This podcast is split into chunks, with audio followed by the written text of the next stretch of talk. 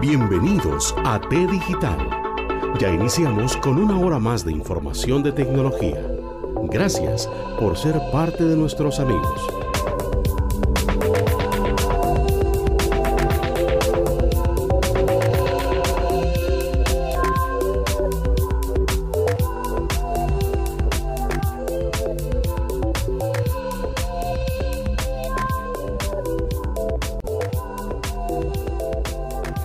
Días, buenas tardes, buenas noches. Estamos en modo navideño, ya casi diciembre, aquí probando estos famosos filtros de Zoom. Bien, hoy tenemos a el ingeniero Jesús López, quien es, se graduó de la Universidad Experimental Politécnica. Eh, ahí después me, de la Fuerza Armada, si no me equivoco, 12 años de experiencia de, en ingeniería de sistemas. Eh, fue profesor y además este, fue catedrático jefe de la unidad tecnológica, además este, también coordinador de información para el periódico El Tiempo, coordinador del Departamento de Tecnología y muchas cosas más. Jesús, hoy estamos de viaje por Venezuela, vamos a conocer un poquito cómo es el tema tecnológico por allá. Bienvenido. Si gustas, terminas de presentarte, porque creo que no dije bien, Universidad Experimental Politécnica de las Fuerzas Armadas. ¿Está bien? Sí. Eso actualmente se llama UNEFA, antes era el UFA. Ahí era donde se los oficiales de la, de la Fuerza Armada de Venezuela. Ok, perfecto. Posteriormente se, se abrió el público. Muy bien, ¿y qué más? Eh, ¿Me hizo falta algo mencionar? Mira, no creo que sea relevante. Ahorita actualmente, bueno, estoy desarrollando mis propios proyectos, eh, trabajando por mi cuenta, montando mi empresa, buscando abrirme campo en un mercado súper competitivo, pero que tiene oportunidades interesantes.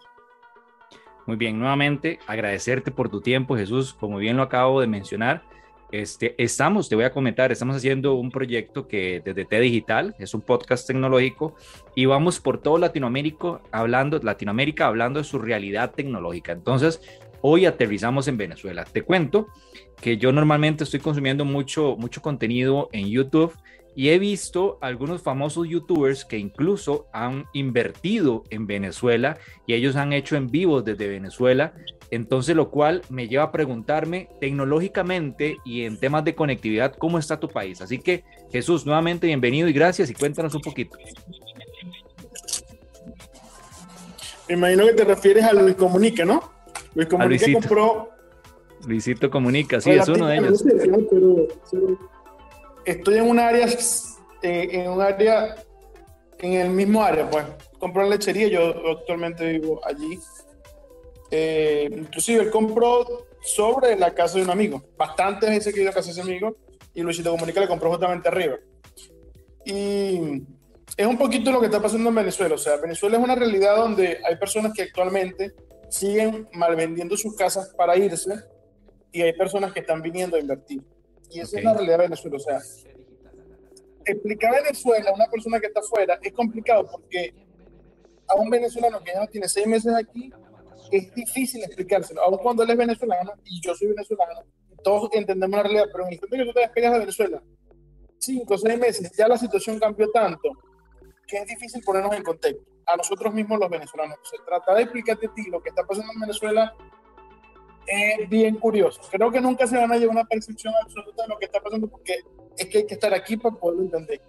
Porque así como hay cosas muy buenas, hay cosas muy malas. O sea, se ven cosas muy positivas, pero también se ocultan cosas muy negativas. Entonces, estamos en una realidad tan, tan complicada que yo suelo decir, y muchos solemos decir, que aquí pareciera que en el mismo territorio conviven seis Venezuelas diferentes.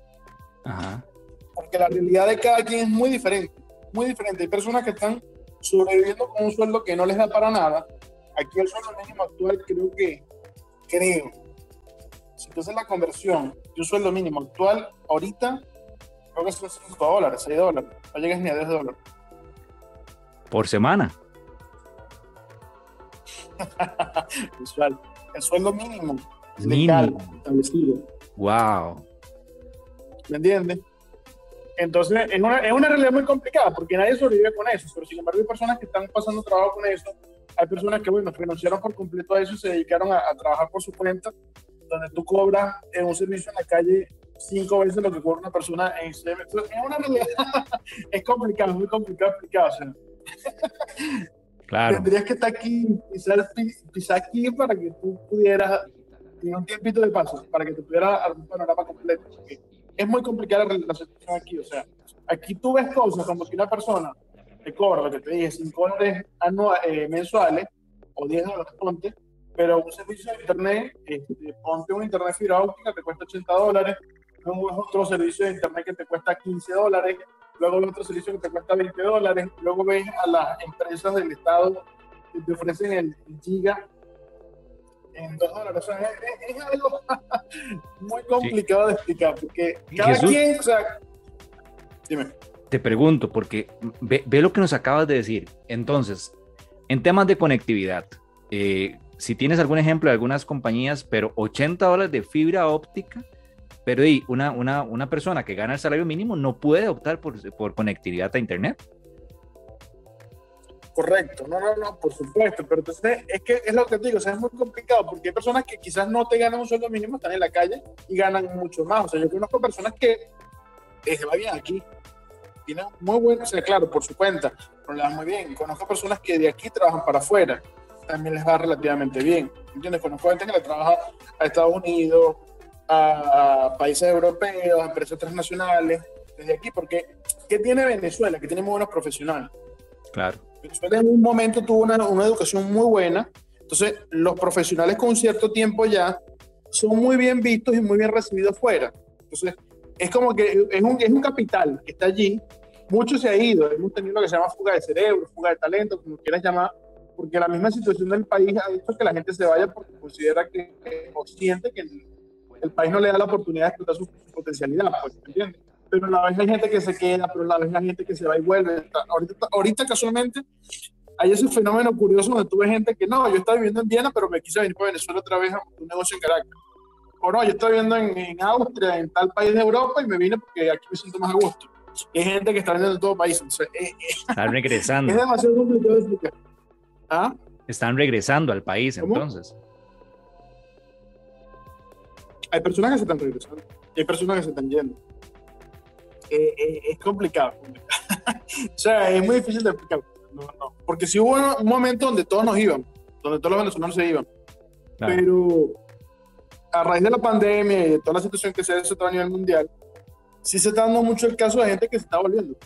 Se siente más a gusto aquí, considera que tiene oportunidades y realmente las hay. Ojo, oportunidades no implica necesariamente calidad de vida. Aquí el tema de calidad de vida ha, disminuido todo porque aquí, tristemente hablar de Venezuela es hablar de política. O sea, tú no, no hay un aspecto en la vida de Venezuela donde la política no juegue. ¿Entiendes? Porque el, gobierno controla todo. Ellos, se, ellos se, dedicaron a controlarlo todo y ellos controlan Y entonces, en ese control o descontrol que tienen ellos, bueno, ellos impactan la calidad de vida de la persona. ¿Entiendes? Ahí te pregunto. Por ejemplo. Perdón, ahí te pregunto, el gobierno controla todo. No, no nos vamos a meter en temas políticos, pero bueno, el gobierno controla todo. Entonces, para temas de compañía que ofrecen... Cuando no quiera tocarlo, tienen que tocarlo. Claro, sí, sí, sin duda. Ahora, eh, para las compañías que te ofrecen el servicio de Internet, ¿el gobierno también las controla? ¿O hay algún servicio externo? Mira, te voy, te, voy a hablar, te voy a hablar de mí, de mi servicio. Yo tengo un servicio eh, que viene con el cable, ¿verdad? Hay veces donde ellos me cobran, ponte 5 dólares mensuales, yo tengo una conexión de 2 megas, y hay veces en que el mes, el equivalente son 10 dólares, 15 dólares, y es el mismo servicio. Pero la equivalencia cambia, o sea, eh, eh, entonces muchas veces el gobierno sesiona a la empresa, entonces la empresa vuelve a las la, la, la, cuotas, pero a la vez aquí la, tasa de, conversión del, del, del bolívar al dólar cambia todos los días. O sea, aquí tú tienes que consultar el precio del dólar todos los días, dos veces al día de paso. En la, mañana, a las 9 de la mañana y a las 1 de la tarde. Claro. Es una cosa lógica. Entonces, por ejemplo, tú eres comerciante, y es lógico, tú eres comerciante, entonces tú tienes que cuando yo te, ponte, te voy a dar una factura ahorita, ponte, ponte que estás en internet, yo tengo una factura ahorita y tienes, ponte, 15 días para pagármela, yo tengo que jugar a que cuando tú me vayas a cancelar eso, más o menos el equivalente a lo que pero conseguir, ¿entiendes? muchas veces hay unas disparidades muy grandes a la hora de hacer cobro, a la hora de hacer el pago. O sea, es, un tema que, como te decía, hay que estar aquí para poder entender. Por ejemplo, yo te presto un servicio a ti, yo te presto un servicio a ti, tú me dices, ¿te lo puedo pagar en Bolívares? Yo te digo sí, pero pagámoslo después de la una. ¿Por qué? Porque después de la una hay otra tasa de cambio. Entonces yo voy a buscar que tú me pagues a la, la última tasa de cambio que hubo, de manera que me dé tiempo, que si yo quiero comprar dólares, me dé tiempo de comprar y vender dólares antes de que vuelva a cambiar el dólar. Entonces es un, es, un tema, es un tema muy complicado, ¿me entiendes? Es un tema muy complicado. Igual, Venezuela tiene un tema donde tiene inflación en dólares. Sí. ¿Me entiendes? O sea, lo normal es que tú digas, bueno, esto vale 10 dólares, para que en, la, en, la, moneda del país vaya cambiando en la tasa de cambio y vaya subiendo el precio con respecto a eso, pero sigue valiendo los 10 dólares. No, aquí no. Aquí algo te cuesta ahorita 10, mañana 12, mañana 15, mañana 20. Entonces, hay que estar aquí, hay que estar aquí. Con respecto a lo que tú me preguntas de la situación tecnológica, Venezuela fue un país que es uno de los que tuvo más tendido de fibra óptica a nivel de toda Sudamérica. Entonces, okay. Eh, ese, ese, esa inversión que hubo en su momento es lo que todavía permite que, haya conectividad, porque realmente aquí lo que venido es un proceso de desinversión o de abandono o de descuido, casi que sistemático, por parte del Estado y también lo pensado por parte de la industria privada, porque la industria privada lo que se ha tratado es como que de mantener sus gastos al mínimo y, y, y algo, un fenómeno que se da mucho aquí es como que vamos a ver hasta cuándo podemos llegar o hasta dónde podemos llegar. Y a la vez que está pasando eso con unas empresas, hay otras empresas que surgen nuevas que están invirtiendo. O sea, por, por ejemplo, en la zona donde yo te digo que vivo, eh, no hace mucho, aquí hubieron tres empresas que se dedicaron a hacer tendidos de fibra óptica de ellos, privados, por su cuenta, ¿me entiendes? Entiendo. Hay como 10 empresas que ofrecen servicio microondas. Las telefónicas de aquí son tres, una que se llama Digital, que es venezolana, eh, Movistar y CanTV, que es de la CanTV o Movilnet, que es del Estado. Ok. Y, me, a ver, el caso Movistar, Movistar está en toda Latinoamérica. Si yo tengo un servicio en, Costa Rica y me voy para allá con Movistar, entonces yo puedo utilizar mi plan de datos de acá de Costa Rica. Eh, a ustedes, perfectamente un familiar podría pagarlo de, de otro país. Te pregunto, te pregunto, ¿cuánto, cuánto, ¿cuántos gigas pueden tener esto ya Movistar? O sea, ¿qué planes ofrece Movistar allá de datos? Te explico. Aquí nadie ofrece más de un giga. Nadie te ofrece. Más de un giga. O sea, por ejemplo, por ejemplo. De velocidad. Aquí Movistar, el, el, plan que más da, no, de edad de consumo. O sea, ah, Movistar aquí el plan más grande que tiene es de un giga de consumo al mes. Cuando antes era ilimitado, igual que Digital. Digital tenía internet ilimitado tú pagabas tus tú pagabas tu mensualidad y listo, pero tú puedes navegar todo lo que te la gana, ya no. Y ahorita lo máximo que tú puedes navegar es un giga. Después de ahí, el giga adicional lo cobran. Pero es que te digo, o sea, todo es el tema de rentabilidad. Tengo. ¿Y qué pasa si yo tengo un servicio, o, me imagino ese caso de, de, Comunica, Luisito Comunica? Él, yo supongo que él lleva un plan de afuera, eh, pero igual él lo puede usar sin problema. Sí, me imagino, me imagino. Me imagino que sí. Y el tema. Bueno, ¿qué otras empresas que prestan servicio? El tema de ustedes, eh, no estoy seguro, vos estás en la capital, pero el tema de, de los lugares alrededores o de las zonas rurales, ¿el internet es el mismo o cambia? Yo no estoy en la capital. Ok, cuéntame. Yo no estoy en la capital. La capital es Caracas. Yo estoy en el estado de Anzuategui, en una mm. ciudad del estado de Anzuategui. ¿Y conectividad es la misma que la capital o es menor?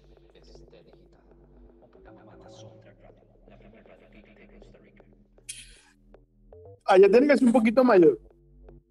Pero aquí todavía, ¿qué pasa? Que esta fue una, esta fue una zona, o esta es una zona, donde están los mejoradores, o buena parte de los mejoradores de crudo de aquí del, del, país.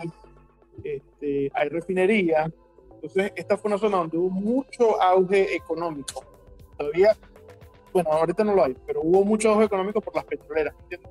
Entonces, eh, no es la capital, pero sí es una zona como que relativamente no tan mal, pues, por así decirlo, porque aquí en Venezuela hay un dicho, hay un dicho muy popular de la gente que vive en la capital que dice Caracas Caracas y lo demás es Monticulebra.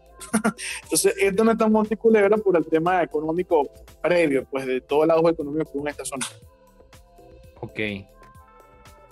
hay una pregunta que me gustaría hacerte. Si vamos ahora. Perdón, es que hay un pequeño delay. Hay una pregunta que me gustaría hacerte y es porque eh, tecnológicamente ya me explicaste el tema de la conectividad, pero hay un tema que hoy en día todo el mundo está hablando y es las criptomonedas. Y Venezuela intentó ingresar en este mundo. ¿Todavía se tiene ese proyecto o ya no? No, no, inclusive yo conozco al creador del Petro. El creador del Petro, eh, Venezuela creó su cripto, su propia criptomoneda, que va respaldada sobre el, sobre el petróleo. Que solamente tengo la oportunidad, tuve tengo la dicha de conocer a esa persona. Él después me contó que estuvo en China, en Rusia, en algunos países del sureste, del sureste de Europa porque por ahí estoy dándole mucho auge al tema este de, de, crear sus propias criptomonedas. Aquí el tema criptomoneda eh, va muy avanzado, al punto donde tú vas, no sé si conoces la plataforma Binance, ¿la conoces? No, no. Binance es un, un exchange, como decirte, no sé, este, IPTC o no sé, algún exchange que tú conozcas. Ok, ok. Finanzas. Pero Binance está agarrando mucho Sí, está agarrando mucho auge. Sirve para tradear y tal. Entonces aquí casi que muchos comercios tienen ya sus, billeteras allí y te permiten el pago en cripto. Pues. Es el tema de cripto está muy avanzado. Tiene mucha explicación porque el tema es que el venezolano por su problema ha buscado siempre como que la manera de, de, buscar por la, por la tecnología y por las vías electrónicas cómo, cómo solucionar sus problemas. Pues. Aquí, por ejemplo, es muy común que la gente pague en Celio o Banesco Panamá, aunque estamos en Venezuela. Entonces, como que yo te pago aquí, pero el pago lo haces por allá, o te recibo PayPal, o te recibo Crypto, o te recibo Bolívar. O sea, aquí hay mucha versatilidad en ese sentido y la gente no, no se enreda mucho, muy, muy abierta de mente. en ese sentido es muy abierto el venezolano, muy práctico. Fíjate que, eh, luego te puedo compartir esta estadística, que a nivel de Sudamérica, durante la crisis, el comercio electrónico subió de 190 a 200, 200 210% según varias estadísticas. Según las estadísticas internas de Venezuela, el comercio electrónico se disparó de 1.800% a un 2.100%. No, perdón, a un 2.300%. Exagerado. Entonces, ahí voy a la siguiente pregunta. Dos preguntas. La primera es, supongo que le sirve más a la gente emprender y trabajar para afuera y recibir criptodivisas o por PayPal. Y la segunda es, acabas de mencionar un tema que me interesa, el tema del comercio electrónico. Y supongo que al lado de esto viene la compra de equipos electrónicos. Eh, ¿Cómo está ese mercado allá? Mira, la gente es muy abierta a, los equipos electrónicos, pero ahorita la inversión, ahorita el tema es el, tema económico, es que el, que frena. O sea, al venezolano sí le gusta eh, invertir en tecnología, quizás haya personas un poquito más renuentes, pero en, términos generales la empresa venezolana, la industria venezolana o la empresa venezolana sí tiene esa visión. Eh, pasa que aquí el tema petrolero hizo que tuviese mucha influencia de los estadounidenses y los estadounidenses como que inculcaron en cierto modo esa cultura de tecnología. Entonces sí hay o sí hubo una época de alto consumo tecnológico este, donde tú veías empresas con unas infraestructuras que tú decías, mierda, una infraestructura demasiado grande para la empresa que no es que a la gente le gustaba su le gustaba tener infraestructura, le gustaba tener sus buenos servidores, sus buenos switches, sus buenos equipos. Ahorita el tema, ahorita el tema está un poquito mermado por el tema económico, o sea, no, no a veces no le da la rentabilidad. A veces la gente como que quiere explotar más el negocio lo más que puedan de invertir en plataforma tecnológica, porque como el tema económico que están, están, o sea, ahorita tú puedes ver un negocio o sea, como que súper exitoso y un mes después está quebrado, porque la economía es muy fluctuante. Ok. Entonces, si hay, si hay, inversión, si hay inversión en tema tecnológico, y la hay muy poca, eh, se suele mucho reutilizar las cosas que ya son de segunda mano, pero eh, como que el tema de, del comercio electrónico, la banca electrónica, buscar nuevas alternativas en el mundo digital, sí también también está pasando. Es una realidad un poquito complicada, te, lo digo que es complicado entender. Hay que estar aquí para poder entender. sí, sí, no, no, o sea, ahorita tengo más dudas que al principio, pero eh, quisiera preguntarte, bueno, vos te graduaste de una universidad, de la Universidad eh, Experimental Politécnica de las Fuerzas Armadas. ¿qué universidades hay allá que ofrezcan carreras tecnológicas y qué tanta gente está estudiando y qué tan buenas son? Bueno, sé, que deben ser buenas porque vos das clases en una de esas o estuviste dando clases, pero cuéntame un poquito más. Sí. Mira, salvo muy pocas universidades, muy puntuales, aquí hay muchas universidades que ofrecen eh, carreras tecnológicas. Particularmente se hizo mucho, sí se buscó mucho eso y ahorita hasta como que la persona más humilde aquí en Venezuela te puede tener título universitario porque el gobierno hizo el tema educativo una bandera política. El problema es que cuando hacemos de esto una bandera política, a veces buscamos bajar el estándar. Que no digo ya esto con todas las propiedades porque soy profesor universitario y, y, y y todo el tema. El gobierno muchas veces por buscar mostrar números ante el UNESCO de, graduados universitarios, muchas veces comenzó a rebajar un poquito la calidad o la excelencia universitaria que tenía que tener el Todo porque quería ampliar un poquito el tema de como que cuántos graduados tengo al, año, Entonces, en el de que comienzan a ver esto desde un punto de vista politizado, hicieron daño al tema, al tema profesional. Ahora, aquí hay universidades, por ejemplo, la universidad donde yo trabajé, eh, yo estaba como que en una ciudad pequeña, pero ya en las ciudades más pequeñas, más aledañas aún, ella tenía extensiones y núcleos, más bien los profesores iban allá a dar clases en vez de que los alumnos viniesen acá. O sea, que, que sí hubo, sí, realmente sí lo hubo, hubo un esfuerzo del gobierno o una política del gobierno de masificar la educación, sí la hubo. El problema es que en esa masificación no hubo ese control de calidad que, que debería haber, que es lo que le da la excelencia. O sea, aquí en Venezuela tenemos una, una realidad donde tenemos como que varias generaciones que son muy buenos profesionalmente, de un punto para abajo, todas las generaciones que vienen como que dañadas, o sea, no tienen esa, esa, no son tan profesionales, no son tan bien formados, no tienen tanta capacidad. Es algo contradictorio. Y, y el tema, ahora bien, en educación primaria y secundaria, el tema de la pandemia, eh, acá en Costa Rica te voy a explicar lo que pasó. Nos mandaron a toda la educación pública para la casa y se manejó el tema de educación a distancia, ¿verdad? Se intentó utilizar medios tecnológicos como WhatsApp, Zoom, eh, Teams, que fue la herramienta que Microsoft le dio al, Ministerio de Educación Pública. Pero en el caso de ustedes, eh, ¿cómo pasó? ¿Qué pasó con la educación pública de las primeras instancias para manejar con el tema de la pandemia? Exactamente igual. Igual, a distancia. sí, a distancia y por medios digitales. Lo que pasa es que, por ejemplo, o sea, fíjate, hay, hay cosas que son tan graciosas, y yo te las cuento, pero para que la gente se ría más que todo, fíjate. Yo conozco gente que eh, por ponerle saldo al teléfono para mantenerse en contacto con los alumnos, para dar las videoclases y todo el tema, gastaba más en saldo para el teléfono que lo que estaban cobrando por la clase. Claro. Acuérdate que te dije que el sueldo mínimo eran, dos, eran 5 dólares, ¿no? Sí, claro. Entonces, pasaban esas cosas que... Y con un giga de disponibilidad. Exacto. bueno, no, tienes un giga que te trae el plan. De ahí en adelante el consumo es por tu cuenta. Entonces ya el segundo giga no te cuesta igual. O sea, por ejemplo, el primer giga te cuesta un dólar. Y el segundo giga no te va a costar un dólar, te cuesta dos o tres. ¿Me entiendes? Entonces, para clase, para clase en, para, para, dar clase en un mes de, de, clase, te va a consumir, ponte 5 o 6 gigas. O sea, todo el resto vino de, de tu cuenta, pues. Sí, claro. No, yo, yo, yo te comento a mí, yo vivo en una zona, yo no vivo en una capital, vivo en una zona alejada y cuando me mandaron teletrabajo compré un plan del teléfono que te daba 10 gigas disponible y por eso pagaba más o menos 80 eh, dólares, pero me daba 10 gigas para consumir en el mes. Cuando me acababa los 10 gigas, ahí, navegaba más o menos como a, como a 2 megas de velocidad. Cuando me acababa los 10 gigas, me lo bajaba a 256, pero seguía, bueno, a 512, pero seguía dando las clases y trabajando. O sea, me alcanzaba no me cobraban extra, lo que hacían era bajarme la velocidad. A ustedes, cuando se les acaba el giga, les cortan la comunicación.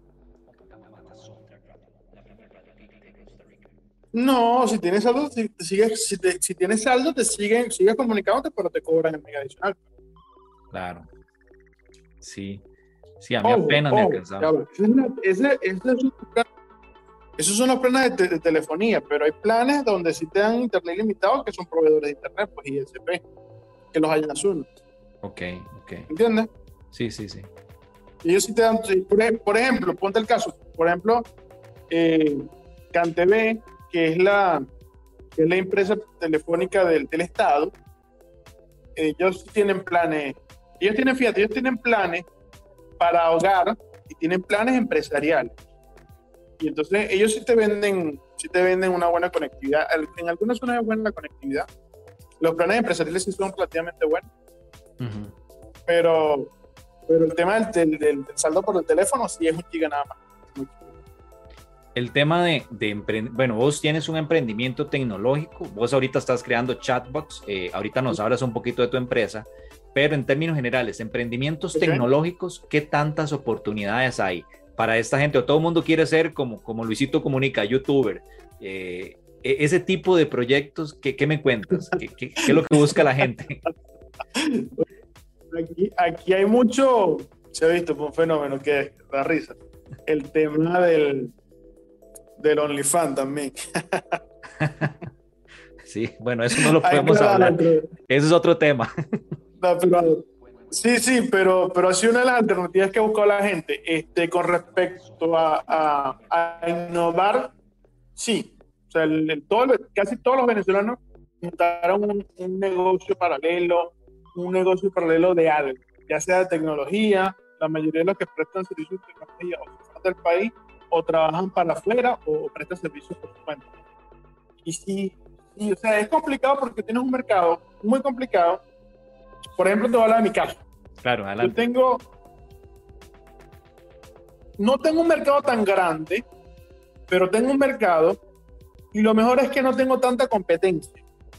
Entonces, mi, mi, tarea o mi trabajo es captar ese mercado latente que no he sido capaz de quitar, pero él está allí atento, esperando que le presten ese servicio. Porque el mismo tema de, de, la complicación hizo que mucha gente cerrara, mucha gente se fuera. Entonces, eso va creando ciertas brechas que si uno las sabe aprovechar, uno las puede utilizar. Porque es lo que te digo, o sea, Venezuela es tan complicada que el que sabe ver o tiene buena visión puede hacer negocios muy buenos aquí en Venezuela. Pero el que no tiene esa visión tan, tan, tan rápida de darse cuenta qué negocio es productivo o qué negocio no va a seguir dando futuro, también tiene dificultades. O sea, es, algo muy complicado.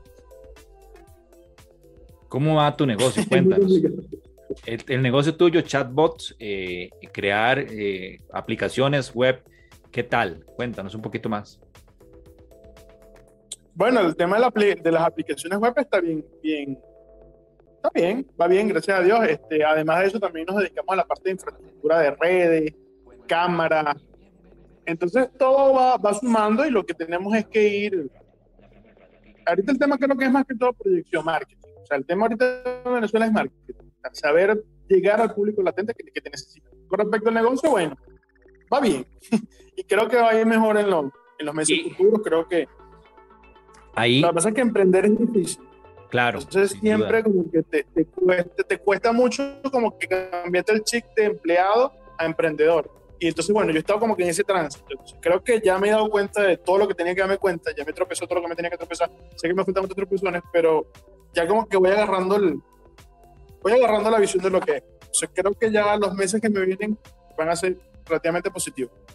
Jesús, la materia prima tuya, digamos, trabajas con cámaras o la materia prima en general. Si yo quisiera comprar un equipo, eh, un computador, ya hablaste que son computadores de segunda, pero ¿Existe la posibilidad de comprar equipos nuevos o es mejor viajar afuera, ir a traerlo? En el caso tuyo de las cámaras, ¿cómo las importas?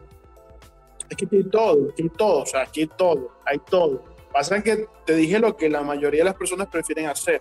O sea, por ejemplo, que hay mucho la venta de equipos refurbished, pero aquí también hay equipos nuevos.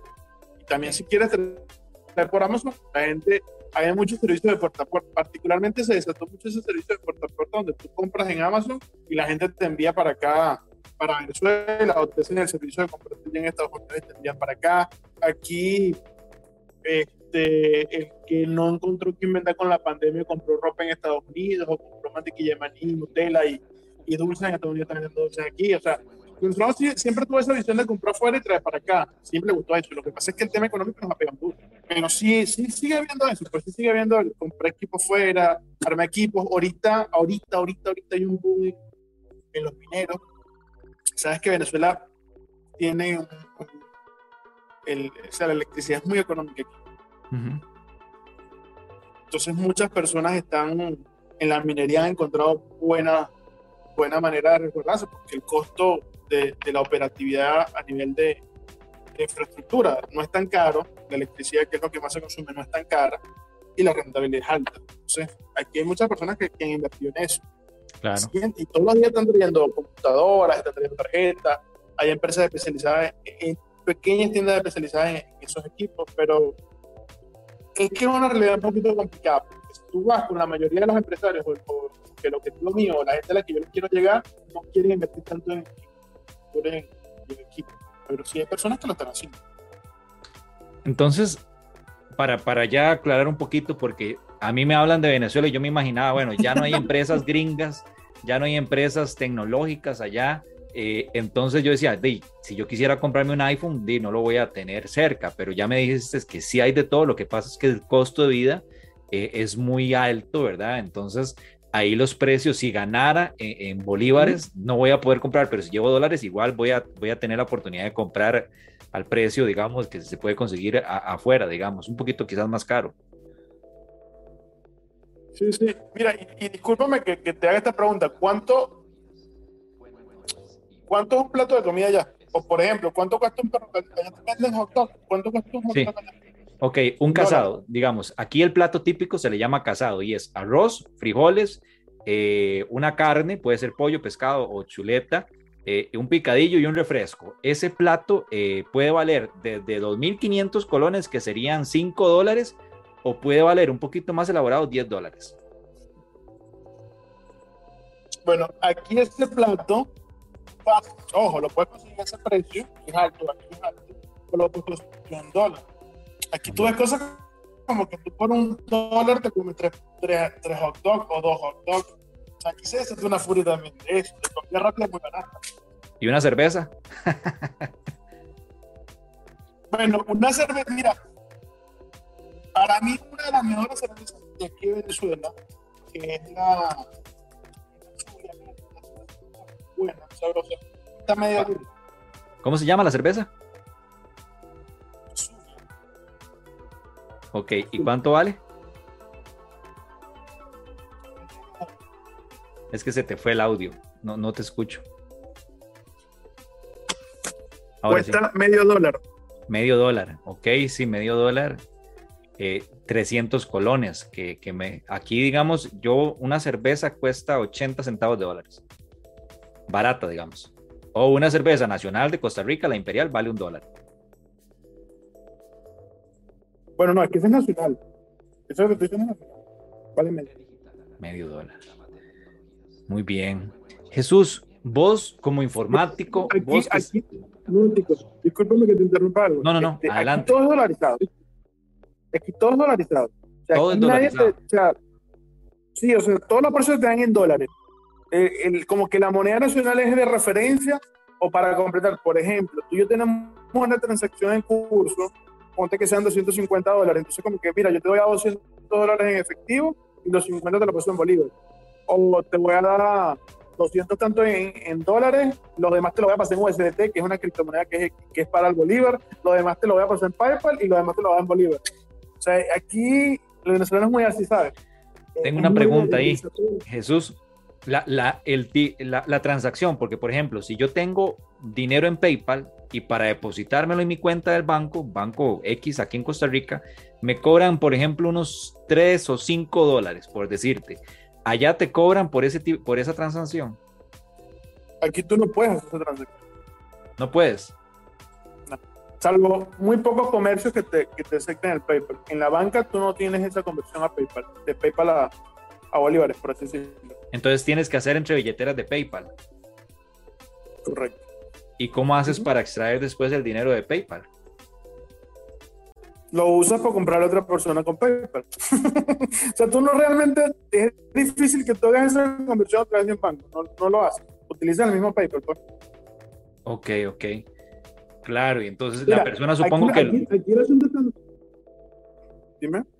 Entonces supongo que la persona, para ya extraer, que quisiera tener en efectivo o palpable el dinero, y tiene que ir afuera de, Venezuela para poderlo extraer.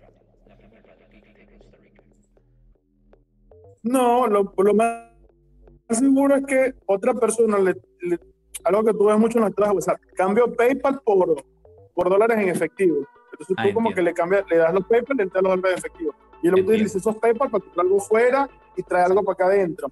Entonces es como que tú realmente esa conversión por la banca nunca la haces. Tú lo Ok. haces por medios privados. O sea, siempre hay un trueque, hay un intercambio. Siempre tienes que buscar quién lo necesita. Hay gente, por ejemplo, tengo amigos que se dedican a comprar PayPal. Entonces, eh, ellos ponen como que una, una, un porcentaje Un tipo de cambio. entre... Correcto. Y de eso viven, pues. Ese es el negocio, muy bien. Sí, es otra, otra fuente de ingreso para ellos. ¿Qué me ibas a decir, Jesús? Perdón. No, no, que aquí, aquí no son nada así, o sea, que, que siempre busca la manera de intercambiar, intercambiar las cosas. no sé, o sea, siempre es pragmático. pues. Inclusive, te voy a decir algo. Yo ahorita el, el está trabajando para que la gente, la, con dólares de fuera, pues, o sea, aquí, pero no PayPal, sino las marcas que, por ejemplo, de empresas que van a hacer Yo, algo con cosas. Se te fue el audio, perdón, otra vez. Por ejemplo, la tarjeta de crédito de Bank of America pasan. Ah, ok, sí. Allá sí la, sí la tienen, sí la pueden usar sin problema. Bueno, últimamente se pueden usar. El gobierno ha buscado crear las las estrategias para que la gente gaste dólares porque ellos quieren agarrar los dólares.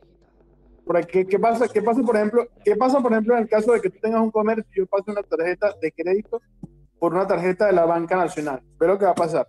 El gobierno va a agarrar el los dólares y te va a dar a ti el equivalente en bolívares a la tasa de cambio de él. Que ahorita el gobierno maneja una tasa de cambio relativamente alta porque le interesa que la gente le haga las conversiones con ellos a- a- de dólares a bolívares pero es porque ellos necesitan dólares por el tema del bloqueo. Entender Ok. Venezuela es complicado.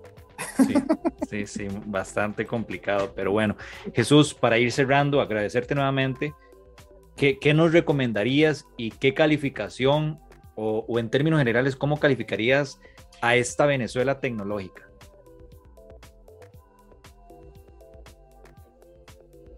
Desde mi punto de vista, Venezuela tiene 20 años de retraso tecnológico. No, es, no quiere decir que no haya aceptado nuevas tecnologías, quiere decir que el ritmo de, de, a- de asimilación tecnológica que llevaba a, como a lo que es ahorita eh, ha decrecido mucho. Hace que el tema pandemia eh, forzó a todo el mundo que de una u otra manera se diera cuenta que tenía que cambiar las estrategias. Entonces, el tema pandemia es lo que ha venido haciendo que la gente se concientice en que tiene que tener una página web, tiene que invertir en community manager por el Instagram, tiene que pagar publicidad, o sea, ha hecho que la gente cambie la mentalidad y está como que volviendo otra vez a asimilar el tema tecnológico, pero en la medida que la economía se lo permite. El tema es la economía siempre. Claro. ¿Qué nos con recomendarías? Recomendaciones, con respecto a recomendaciones, eh, particularmente hay un personaje que me gusta mucho que es Elon Musk, que dice como que ya todo esto, ya ahorita todo el conocimiento está disponible por internet. Lo que quieras aprender, lo que quieras desarrollar, lo que quieras hacer, en internet tienes la manera de aprenderlo por tu cuenta. Creo que ahorita lo que las personas deberían centrarse es en preguntarse qué quiero hacer para ganarme la vida y por sus propios medios empezar a capacitarse. Creo que ahorita tenemos bastante información como para que la gente pueda de manera didacta desarrollar sus capacidades. Perfecto, perfecto, Jesús. No, agradecerte por tu tiempo, por esa buena recomendación eh, y me pongo a tu disposición en lo que te pueda ayudar a la distancia para seguir comunicándonos. Estoy al pie del orden, ya lo sabes, y nuevamente gracias, te doy la palabra. Yo siempre me despido. Buenos días, buenas tardes, buenas noches y te doy la palabra a vos para que cierres el programa del día de hoy. De verdad que gracias primero por invitarme. Para mí es un honor colaborar. Me parece súper interesante tu proyecto. Eh, lo he venido siguiendo de cerca porque es muy interesante hacer una, una, radiografía de cómo está el tema tecnológico en Sudamérica porque es tan diversa la, la realidad del, del, suramericano que es complicado entender qué está pasando en el país vecino. Se nos resulta muy complicado y particularmente tu proyecto me gusta mucho y me identifico mucho con él porque está haciendo eso justamente. Darnos una radiografía de cuál es la realidad de todo el continente suramericano. Entonces, de verdad que para ti, eh, mi sincero agradecimiento. Siempre voy a estar a tu orden. Siento no haber podido ser tan, tan claro como tú hubieses querido. No, para nada, buenísimo. Tan clara como tú hubieses querido, pero es que Venezuela es tan complicada que no se puede, no se puede, no se puede explicar. aquí. Aquí hubo, aquí hubo, de, aquí hubo de, modo, de modo un meme que decía, no te lo voy a explicar porque tampoco lo vas a entender. O sea, es complicado explicar. ok, ok. No, no, agradecerte nuevamente y fue perfecto. No, nuevamente gracias Jesús y, y, y de verdad ahí quedo a disposición para lo que ocupes. Seguimos en contacto. Saludos. Gracias, chao. Hasta luego. Chao.